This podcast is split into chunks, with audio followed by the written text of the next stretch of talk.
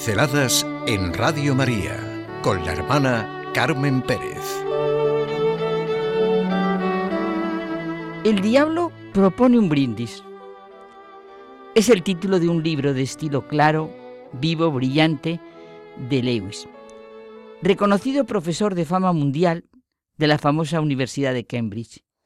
El libro es un conjunto de ensayos, a cual mejor, sobre asuntos diversos. Pero yo quiero centrarme en el brindis. Este brindis, con una ironía genial y unos análisis directos, precisos, serios y claros, se preocupa por poner de manifiesto el tremendo desastre de lo que está ocurriendo con las capacidades y valores de los jóvenes y el daño tan nocivo y pernicioso que se está haciendo con la educación. Parece que nos suena en España, ¿verdad?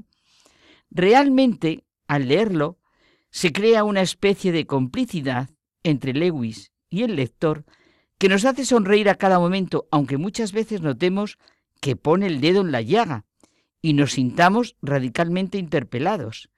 Desde sus clarísimos consejos y advertencias parecen una radiografía de nuestra situación actual, en concreto en España. Decía Giovanni Papini que la tragedia del hombre moderno no es que venda su alma al demonio, sino que ya ni siquiera el demonio se interesa por comprarla. Esa es la tragedia del hombre, su degradación. Y me acordé de las ironías de Lewis. Las almas humanas, con cuya congoja nos hemos regalado esta noche, eran de bastante mala calidad. Ni siquiera el hábil arte culinario de nuestros atormentadores podría mejorar su calidad, su insulsez. Espero, no obstante, que la gastronomía no sea lo primero para ninguna de nosotros. Consideremos en principio la mera cantidad. La cantidad puede ser ínfima. Sin embargo, nunca hemos tenido almas, ni siquiera de tan baja calidad, en mayor abundancia. En una época como la nuestra, es muy bueno releerlo, este libro, de verdad.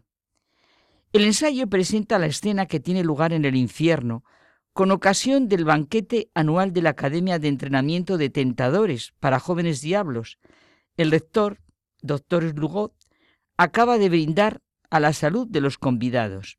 Y Escrutopo, el ya famoso invitado de honor, que había escrito las cartas a su sobrino para enseñarle las maneras más fáciles y efectivas de tentar a los hombres, responde, Señor rector, su inminencia, no su eminencia, sus desgracias, espinas, sombríos y gentiles diablos míos. Así es el comienzo.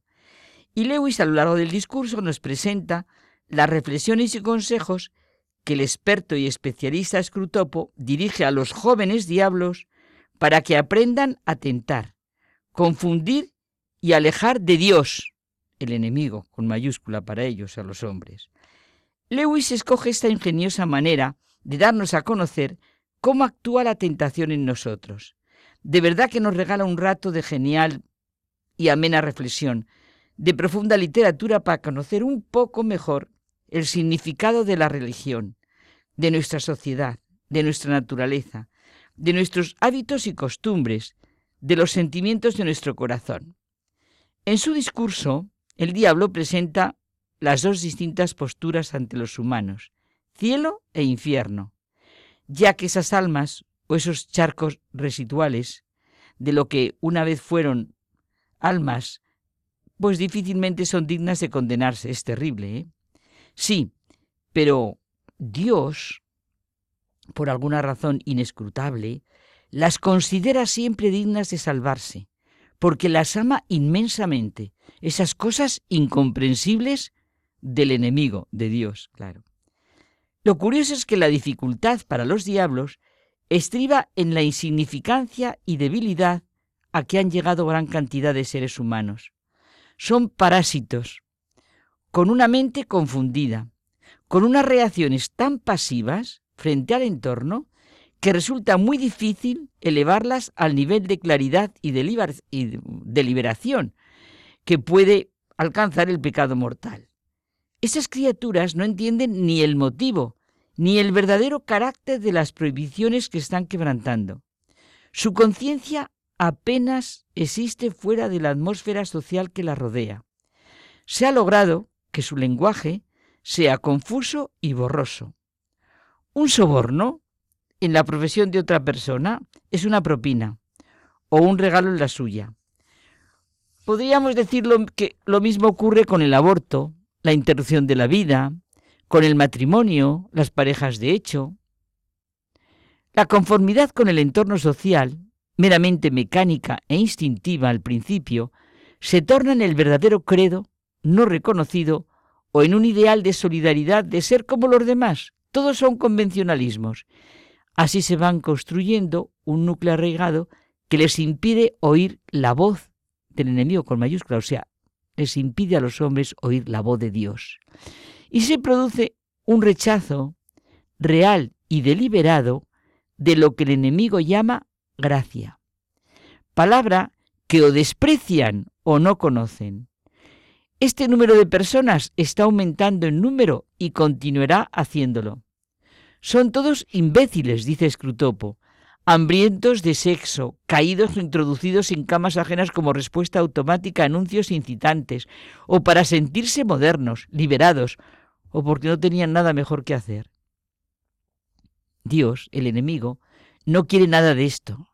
No quiere humanos malogrados. Ahí está su tarea, porque Él, eso es lo que nos importa. Dios, que se siente el Padre, nos quiere hijos, santos, semejantes a Él. Eso es lo que hace temblar al diablo. Ni más ni menos.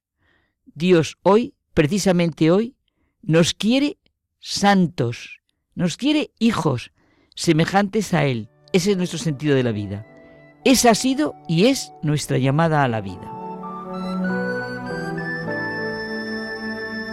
Pinceladas en Radio María con la hermana Carmen Pérez.